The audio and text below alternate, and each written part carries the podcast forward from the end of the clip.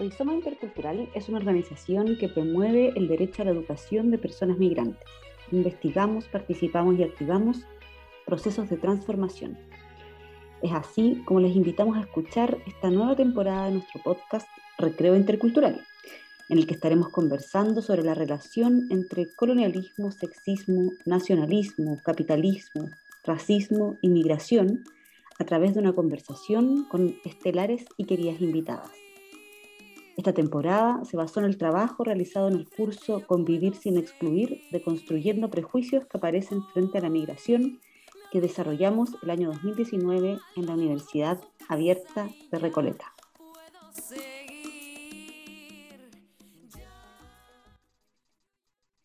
Hola a todas y todos quienes nos escuchan hoy día. Estamos en nuestro segundo episodio de Rizoma Podcast, de esta serie de recreo intercultural. Y quiero contarles que hoy día estamos con Leonora Benicelli, eh, nuestra querida amiga, que es, eh, aprovecho de contarles que ella es em, profesora, igual que su abuela materna, y es profesora de artes visuales. Em, lo que nos va a permitir tener una mirada muy interesante del tema que vamos a hablar hoy. Eh, además se ha dedicado a trabajar con eh, profesores en formación y profesores y profesoras en ejercicio, lo que eh, nos va también a dar luces acerca de cómo podemos bajar todos estos temas que estamos abordando y específicamente el tema del sexismo a la sala de clase. Hola Leo, bienvenida. Hola, ¿cómo están? Muchas gracias por la invitación. Oye, Leo, vamos a ir al grano porque somos, queremos aprovechar al máximo estos minutos y bueno, dada la contingencia de unas semanitas después de unas tremendas elecciones, creemos que la pregunta que te vamos a hacer ahora es muy importante. Queremos que nos cuentes qué es el sexismo, Leo la invitación que ustedes me hacen se desprende de, una experiencia que, tuvimos juntas en la Universidad Abierta de Recoleta, ¿no es cierto?, en donde definíamos cinco ismos que atraviesan los procesos de migración contemporánea o actual. Eh, y cuando me tocó a mí la sesión sobre sexismo, en realidad me pasó en ese momento que pensé algo que pienso en mis clases. Yo hago una, hacía una charla antes de dar clases sobre eso que se llamaba eh, más allá de una educación no sexista, que ahora hay un paper que se llama así, pedagogías feministas, o también hice una, una vez que se llamaba El sexismo es solo una parte del problema, y, y después era pedagogías feministas, ¿no? Entonces me pasó lo mismo, que en el fondo el sexismo es una, uno podría decir, un efecto del patriarcado, eh, una dimensión de, de, los problemas que, una, una, sí, un efecto, una, una expresión de deshumanización más de un sistema que es el patriarcado. Entonces, me parecía necesario también, porque habíamos hablado de colonialismo, eh, utilizar la idea de patriarcado colonial que levantan sobre todo las mujeres indígenas y las feministas comunitarias en Bolivia eh, y en Abyayala en general, en América Latina. Entonces, bueno, llegué de vuelta a esa idea y así en realidad planteé que, em, que era necesario para pensar la migración, más bien situarlo, situar las migraciones contemporáneas en un sistema que es el heteropatriarcado, además. Boaventura Sousa Santos dice que son como los tres ejes los de la colonialidad, ¿no? El patriarcado, que es un heteropatriarcado, va a decir él, eh, el racismo, que es prácticamente lo mismo que decir colonialismo, y el capitalismo. ¿ya? Ahora, el patriarcado tiene desde mi perspectiva, una, diferencia, porque incluso en los sistemas económicos que no se definen como capitalistas, pensemos en Cuba, por ejemplo, o la experiencia venezolana, el patriarcado opera igual. Por lo tanto, también han, habido mujeres que han hablado de un patriarcado capitalista, y es verdad que no existe el heteropatriarcado por fuera del capitalismo, pero también se da el patriarcado, ¿no? Eso es lo, para, lo, lo que hace tan presente el patriarcado, que se da en sistemas económicos eh, que tienden a una mayor redistribución económica también, en América Latina sobre todo, eh, en una versión colonial en América Latina, podríamos decir. Yo tenía ahí una, o sea, súper interesante lo, lo, que planteas, pero una idea anterior, que mm, cuando dice eso de que es una expresión como de la, de una, de la des, o sea, perdón, una expresión de deshumanización más del patriarcado, como em, ¿en qué sentido uno puede como visualizar esa, esa deshumanización o falta de, humanidad? Como, porque creo que es algo que cuando uno habla de temas de migración eh, contemporánea está ahí siempre, ¿cierto? Como esta idea de eh, la humanidad, de si somos humanos, si nos tratan como humanos, ¿cierto? Entonces, como si podía quizás contar ahí un poco cómo esa expresión el racismo es, un ejemplo de deshumanización que es más fácil de entender y el patriarcado opera igual. O sea, lo que el capitalismo y el colonialismo hacen, en primer lugar, es expropiar de la condición de humanidad a una parte de la humanidad, digamos. Porque tú no puedes explotar sino, si antes no deshumanizas, ¿no? que es lo que hizo el racismo históricamente. Y lo que el patriarcado hace es lo mismo, deshumaniza no, es un sistema deshumanizante, expropiador de la condición de humanidad, y es antropocéntrico, porque además, o sea, porque además de ya decir expropiador de la condición de humanidad, deja por fuera una dimensión del patriarcado, que es la lógica de dominación también sobre la naturaleza. Esto lo han dicho las mujeres creando en Bolivia, la María Galindo y todas ellas, y es como un eslogan que se ha visto harto, las mujeres no somos territorios de conquista, ¿no? Haciendo como la analogía también a la lógica de dominación que se ejerce sobre la naturaleza. Las mujeres indígenas, eh, bueno, voy a repetir en Bolivia porque es como lo que más conozco, porque ahí están, bueno, la Adriana Guzmán, la María Galindo, partieron siendo mujeres que luchaban por, por, los derechos del agua, ¿no? por, el, por el agua como un, como un bien común. Entonces hay una relación, el patriarcado colonial opera en una lógica de dominación hacia los cuerpos, podemos decir, pero también hacia la naturaleza. Es antropocéntrico porque en el fondo intenta eh, despojar a la naturaleza, despojar para utilizarla en beneficio de, los humanos. Entonces no solamente es la explotación del hombre por el hombre, podríamos decir, sino que también la, explotación de la naturaleza en beneficio de, una parte del cosmos, podríamos decir, que somos eh, los humanos. Eso, y que tiene mucho que ver con esta lógica, por eso siempre se hace el, el feminismo colonial hace mucho la comparación con el racismo o entiende que hay un, hay un que el género, el llamado género, el, patriarcado, opera en la misma lógica de los dualismos que opera el racismo, digamos. Tú tienes que expropiar a un ser humano de su humanidad, despojarlo de su humanidad para poder explotarlo. Eso ha ocurrido a partir de una serie de dualismos, que son estos dualismos racializadores, podríamos decir, por ejemplo, la división civilización-barbarie. Esto es como histórico, ¿no?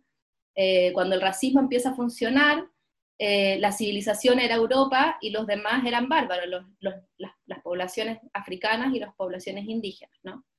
Eh, entonces eso implica despojarlos, porque si no, ¿cómo justificas la esclavitud? Tienes que despojarlos de su condición de humanidad, y entonces para eso la modernidad construyó estos, estos dualismos. También mente-cuerpo, ¿no es cierto? Naturaleza-cultura. La única forma de que explotemos la naturaleza como la explotamos es que entendamos que hay una división radical entre nosotros, que somos la cultura, constructores de cultura, ¿no es cierto?, y la naturaleza. Por eso hay algunas feministas, como la dona Haraway, que mi perrita se llama así por ella, que está aquí ladrando, que habla de naturoculturas, ¿no? Ya no podemos pensar escindidamente la naturaleza de la, de la cultura.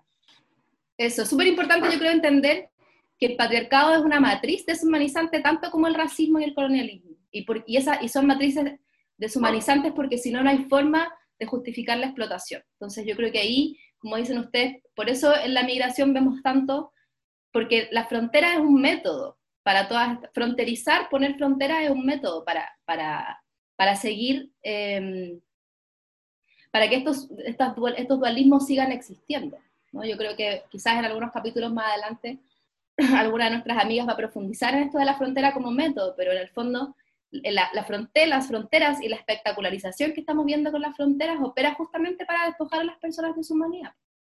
Y ahí hay una, uno podría decir, hay una filigrana de matrices de, de, deshumanización, porque está el nacionalismo de la mano del, del, colonialismo, pero estos son como tradicionalmente entendidos, porque como feminista de colonial o las feministas de colonial entienden que eh, no se puede separar el colonialismo del patriarcado. Sí, Leo, eh, bueno, entiendo como lo de lo que nos mencionas también como toda esta parte del sexismo y que viene también como de una matriz que es patriarcal. Yo quisiera saber cómo eh, ¿cómo afecta como el sexismo o qué ejemplos, eh, no sé, sexistas y esa fuera la palabra, cómo afectan a las personas migrantes o cómo los podemos evidenciar, porque a veces el sexismo, al igual que todo lo patriarcal, como que se mimetiza y es muy difícil a veces como de, de verlo como muy evidente, como qué mm. ejemplos nos podrías dar como para podernos como poner así como el lente en los ojos, así como de que, mire, ejemplos claros de sexismo y que afectan a las personas migrantes, a las familias o sobre todo a las mujeres son estos. Yo diría que a las mujeres y a las niñas en particular, o a, las, o los cuerpos infantiles que son eh, leídos como femeninos, ¿no?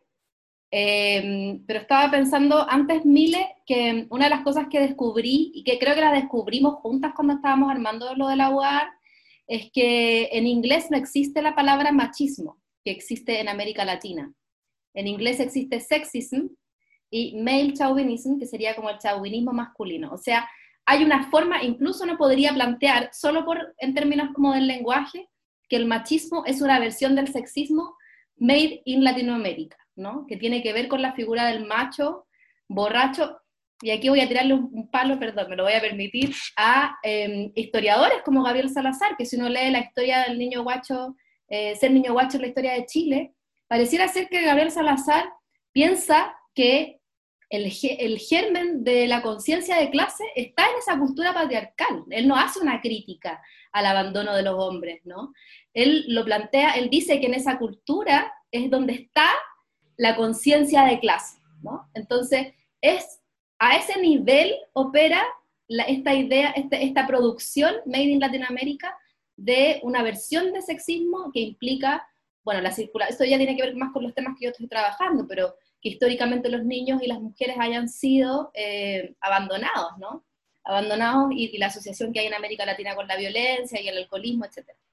Entonces, entendiendo eso, quería decir que una de las cosas que afecta a las mujeres migrantes en particular, y yo, yo no sé si en particular, porque al final lo que pasa con el patriarcado, que esto que les decía que es tan transversal, las feministas hablan de un continuo de violencia. O sea, las mujeres migrantes son muchas veces expulsadas de sus territorios, no solamente de sus países, de sus territorios, de sus eh, comunidades, eh, no solamente buscando mejores oportunidades económicas, sino que también son expulsadas muchas veces por situaciones de violencia que viven con sus parejas en, sus países de origen. Y lo que llegan a encontrar a Chile es un país igualmente violento, ¿no? Entonces las cifras de la Red Chilena contra la Violencia y del, y alguna, y del CERNAMEX son súper claras en eso, o sea, las mujeres migrantes son víctimas de femicidio, tanto como las mujeres chilenas, y la mayoría de los femicidas no son migrantes, son chilenos. O sea, hay, un, hay un, una relación en, en, en Chile a propósito del caso de, este chiqui, de este gallo mexicano que mató a... Ese es el único caso en que la configuración es inversa. el único caso que uno puede encontrar de un migrante asesinando a una mujer chilena es el caso de este mexicano vinculado además con un movimiento neonazi, ¿no? En general la configuración es o hombre migrante asesina a mujer migrante o hombre chileno asesina a, mujeres, a mujer migrante, ¿no? Entonces, las mujeres migrantes llegan a Chile a quedarse muchas veces sin redes, eh, a, las, cuales puede recurrir para salir de situaciones de violencia. Bueno, hay todo ahí una, crítica que uno puede hacer a la institucionalidad eh, de la violencia, pero lo que me interesa situar es este continuo de violencia en América Latina. O sea, las mujeres migrantes que vienen de otros países del sur llegan a un país igualmente violento con las mujeres y, esa, y, pensando en las niñas, bueno, los femicidios también es, algo que afecta la violencia heteropatriarcal es algo que también afecta a las niñas, pero en el caso de las niñas, además, este continuo de violencia implica una cultura de la violación, que los cuerpos de las niñas sean cuerpos como cosificados, ¿no? Expuestos al escrutinio de los, de los varones. Eh, y una de las cosas que yo he visto en mi experiencia trabajando en colegios con muchas, como con altos porcentajes de, estudiantes migrantes es que hay bastante acoso sexual, o había antes de todas las legislaciones de acoso sexual o de los movimientos de acoso sexual, había mucho acoso sexual dirigido especialmente a los cuerpos de las niñas caribeñas, ¿no? Eso podría decir, porque de ahí el, otro ejemplo que tenía a propósito de los casos paradigmáticos eran, eran dos. En particular, hay, hubo un caso en el norte, hace unos años atrás, de una mujer haitiana que intentaron arrebatarle a su hijo en un bus bueno, le arrebataron al hijo en el bus, finalmente después se lo devolvieron, pero fue asociado a, que ella en la desesperación tuvo un colapso emocional, ¿no? Eh, ella estuvo, o sea, intentaron psiquiatrizarla, bueno, se generaron toda una serie de situaciones, y ahí uno puede ver cómo esta imagen que, que yo creo que, bueno, las mujeres compartimos, de la locura asociada a las mujeres, ¿no? La institución psiquiátrica surge eh, en gran medida, la psiquiatrización surge en gran medida, no solamente para explicar, sino que para, para, tener, para generar un cautiverio de las mujeres que padecían histeria, melancolía, todas esas cosas que uno ve en las películas, ¿no es cierto? Como esa, esa, esa cosa de las mujeres como locas sigue estando presente y se activa de maneras dramáticas en este tipo de casos. Ya vimos el de Joan Florville, yo no quise usar el de Joan Florville en la Universidad de Recoleta, que quería de alguna manera también sensibilizar y dar a conocer otros casos que eventualmente no han sido tan mediáticos, no han tenido un desenlace tan dramático, pero uno se lo puede encontrar cotidianamente, ¿no? también el racismo, creo que algo de eso quizás estaban conversando antes, el racismo que hay a propósito de los arreglos de cuidado de, que, de las mujeres migrantes. Eh, de, estas, de estas formas quizás no, no, normativas que encuentran las mujeres migrantes eh, para criar y cuidar y trabajar a la vez, ¿no? En asociación con otras mujeres. Muchas veces los sistemas de protección de la infancia entienden esa, esas decisiones como abandono, ¿no? Y terminan criminalizando esas maternidades que son maternidades eh, no hegemónicas y es donde aparece para mí también el, el patriarcado en alianza con el racismo. Recomendaciones. Leo, es que aprovechando esto que estabas comentando, que es súper eh, interesante respecto de, porque todos nosotros, eh, independiente de donde trabajamos, tenemos una mirada de lo que es, eh, entre comillas, normal o bueno. O sea, todas nosotras hemos sido criadas con ideas de lo que es buenas formas de cuidar a los niños, buenas formas de criar a los niños. Em, buenas formas, entre comillas lo digo, por favor, de ser buenos padres o madres. Y eh, eh, los eh, también tienen formas de, muy también ancladas también de, de qué es ser un buen apoderado o ser un buen cuidador o cuidadora. No sé si em, qué herramientas o qué lentes o de qué manera hoy, em, un poco saltándonos al, ámbito escolar, eh, mm. pensando en, esta, en esta serie de podcasts, ¿qué, podrías decirnos al respecto? Es decir, eh, ¿de qué manera los docentes podrían eh, un poco hacerse conscientes de esas formas y, cuán arraigado tal vez está, está, este patriarcado, este sexismo en, en ellos y ellas al momento de, trabajar la relación con sus estudiantes y con las familias de sus estudiantes. No sé, ¿qué, qué podrías decirnos al respecto? Estaba pensando algo nada que ver, estaba pensando más en clave de racismo, pero lo voy a decir igual porque ya que está de moda, de pronto les, es, es como chori para, para los, los auditores. Hay una serie que está muy de moda que se llama New Amsterdam. Y hay un capítulo no me acuerdo en qué temporada, en que llega un niño, y esto es para, para eh, mostrar cómo los efectos del racismo, porque cuando decimos racismo en realidad estamos diciendo todo. Para mí el racismo de alguna manera, el patriarcado es racista, no, no, no, o sea, si pensamos en, esta, en, esta, en que el patriarcado deshumaniza, decir deshumanizar, decir, decir deshumanizar es decir racializar, ¿no? O sea, eh, entonces de alguna manera todos los procesos de deshumanización son racistas, podríamos, eh, y que es una idea en la que, en la que las feministas decoloniales trabajan. Hace poco salió una, un artículo de la, una entrevista a la Yuberki Espinosa que dice, eh, toda la modernidad es racista, o sea, la moderno, cualquier cosa moderna es racista. Em, bueno, y hay un capítulo en New Orleans en que llega un chiquillo que, tiene una serie de tumores es por estrés, ¿no? Y él está en un colegio de alta competitividad, podríamos decir, a propósito del esfuerzo de su madre latina, eh, y el psicólogo o psiquiatra que trabaja en New Amsterdam, que es lo máximo, eh, descubre que es efecto del racismo, ¿no? De que ese estrés que tiene, y no es un racismo explícito, sino que es un racismo solapado, y que el, episodio que hace estallar, oigan, esto, porque es muy interesante, el episodio que vive el niño que hace estallar su crisis es con una pregunta de la bibliotecaria de su colegio, cuando el niño pidió un libro y la bibliotecaria duda de si lo va a poder leer a tiempo. Como esa, si lo va a poder leer a tiempo y entregar, por lo tanto, devolver a tiempo, ¿no? Esos son, uno podría decir, microracismo, que yo en realidad discrepo de esta idea de lo micro y lo macro, porque en realidad el racismo es racismo, ¿no? Y se expresa obviamente a diferentes escalas, pero lo que está operando ahí es el, es el racismo, ¿no? Eh, siempre se va a expresar a diferentes escalas. En los juegos de los niños también se expresan esas divisiones. Estamos hablando de una escala microscópica, pero lo que hay ahí es racismo, patriarcado, ¿no? es, esta herencia colonial. Como herramientas pensaba, es difícil de explicar, pero eh, el feminismo de alguna manera siempre intenta ponerse del lado de las mujeres, y esto siendo súper binaria, ¿no? un abordaje feminista, por ejemplo, de las reuniones de apoderados sería para mí nunca jamás enjuiciar a una mujer, ¿no? Eh, suspender esa, la posibilidad de un juicio eh, y más bien intentar comprender y, generar redes entre las apoderadas, por ejemplo.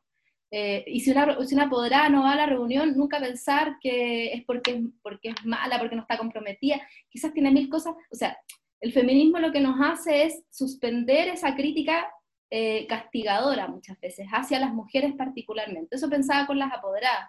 Ahora, las feministas decoloniales o las feministas indígenas hablan de, los procesos de descolonización, que son procesos que todas tenemos que seguir haciendo. Por ejemplo, con la naturaleza, yo creo que somos súper coloniales igual en nuestra forma de relacionarnos. Es como eh, estamos criados en un sistema súper antropocéntrico. Tenemos mucho que aprender, mucho que seguir haciendo. Yo creo que la pandemia nos está poniendo en un escenario en el que estamos quizás más sensibles con, con, las implicancias de los vínculos entre la naturaleza y lo humano.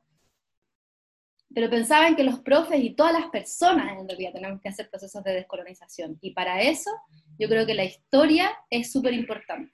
Y una de las cosas que yo he descubierto es que, por ejemplo, para descolonizar la mirada criminalizante o castigadora de esas formas, de esos arreglos de cuidado, de esas prácticas familiares, de esas eh, formas de construir parentesco por fuera de la familia normativa, para hacerlo hay que, hay que, hay que estudiar historia, hay que, hay que ir a mirar la historia de nuestro país, ¿no? O sea, lo conversábamos otra vez en una reunión, ese ideal de familia que, que tenemos muchas veces las profes, los las trabajadoras sociales, eh, todas las profesionales que estamos en los, en los sistemas de protección de la infancia, es una, es una cosa que nos han depositado, porque uno va a mirar la historia y en realidad esa infancia en América Latina y en Chile ha sido la infancia privilegiada, o sea, muy pocas niñas, niños viven en entornos familiares como los que imaginamos. Eh, e incluso en esos entornos suceden otras perversiones. Hace unos años salía un, reportaje de, los niveles de estrés que tienen las niñas y las niñas de las clases altas para entrar a colegios ultra competitivos, y eso las OPD no lo vigilan, no les parece vulneración de derecho que, que, los niños estén estresados, ¿no? Eh, sí les parece vulneración de derecho que una madre tenga que dejar al, hijo a cargo de alguien que aparentemente es una desconocida, pero es la única persona que tiene a quien recurrir, ¿no? Entonces yo creo que el feminismo es eh, súper importante para eso, para suspender el castigo hacia las mujeres. Súper como interesante. Yo le, hemos pedido a, las invitadas que hemos tenido em, que nos dejen como recomendaciones desde como bueno desde el capítulo de New Amsterdam que yo lo vi eh, temporada 2 ¿ah? temporada eh, no me sé el capítulo es que sabéis que perdón pero yo lo, yo lo encuentro a la raja porque bueno ahora voy a trabajar voy a estar dando una, un módulo que me tiene súper contenta en un diplomado de migración y educación superior y lo encuentro a la raja. No solamente está en, las salas de clase y en los patios, sino que todas las personas que estamos vinculadas a, las niñas migrantes, tenemos un rol que, podemos jugar, tenemos un espacio micropolítico para disputar. No importa ser la asistente de, del aula, no importa ser la bibliotecaria, no importa ser eh, la trabajadora del casino, ¿me entendí? O sea, eh, depende, finalmente está, la transformación está, perdón, la transformación está... Eh, en, esas, en esos espacios micropolíticos. Yo por eso encuentro bacán que sea la bibliotecaria, que no sea la profe, ¿cachai? Em, no, totalmente. Sí, es, muy bueno el capítulo, a mí me, encantó. Entonces esa es una primera recomendación así súper actual de Netflix. Netflix. Netflix, New Orleans se van a entretener y van a aprender. Em, ¿En New Amsterdam o New Orleans? Ay, perdón. New Amsterdam. New Amsterdam. Yo le cambio el nombre a las cosas, perdón. New Amsterdam en Netflix. es demasiado de colonial. Oye, Leo, ¿qué, qué otras cosas nos recomendáis a, la- a las personas que nos están escuchando? Textos, eh, videos de YouTube. Tú eres súper siempre como metodóloga en esto, entonces, o sea, ya, ya nos innovaste con un capítulo de Netflix. De New- ¿Qué de- más? claro. Yo les mandé, les mandé em, dos videos que de pronto si quieren los pueden colgar. Un video, hay un, hay un video de la Ochi Curiel, que es una feminista decolonial y que se llama Las claves, Ochi Curiel, las claves del feminismo decolonial. Yo creo que esa, el feminismo decolonial en general para mí, para mí es como que uno siempre anda buscando una, una teoría que lo englobe todo. Para mí, de alguna manera, el feminismo decolonial es esa teoría porque también la de colonialidad secas me quedaba siempre con una pata afuera. Entonces, bueno, ahí está la Ochi Curiel, que es muy clara, muy pedagógica. Eh, la Yuderki Espinosa también, en sus primeras cosas es más difícil, pero hay un- algunos, algunas entrevistas que le hacen en donde ella es súper clara, y en YouTube también se pueden encontrar cosas de ella.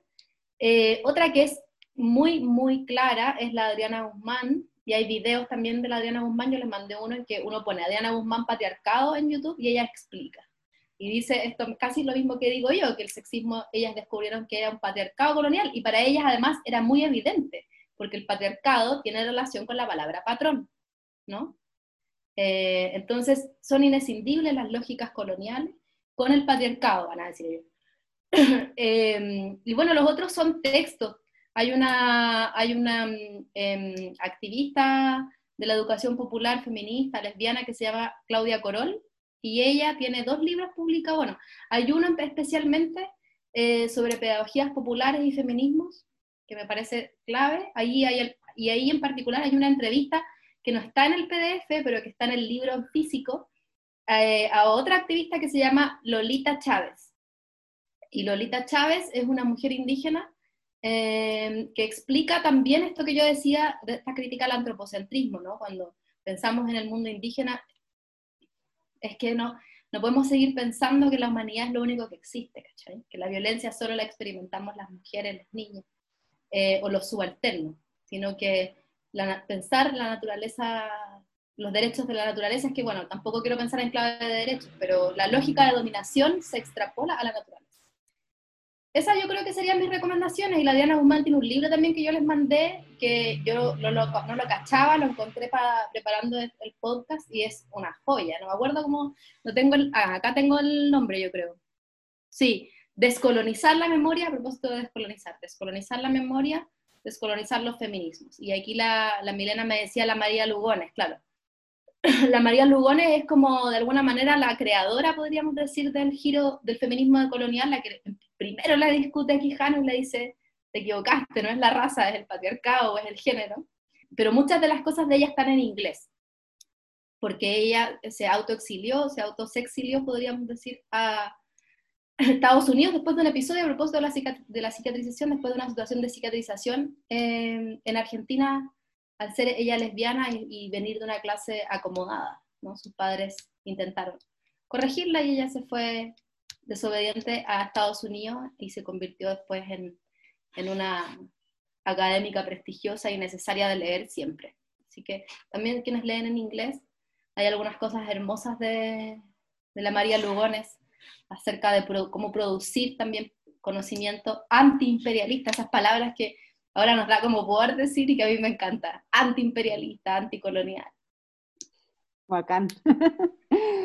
Hoy, bueno, se, nos pasó el tiempo volando, yo creo. Quizás se nos quedan 20 preguntas en el tintero, pero por lo menos este, la idea era que fuera, ¿cómo se puede decir? Un pequeño, así, la primera pintada, ¿cierto? Como cuando uno pinta una casa, como a la primera mano, por decir. Y, y la segunda y la tercera, claro, con todo lo que nos invitáis a leer y a ver, yo creo que quedamos con el tremendo así desafío en ese sentido.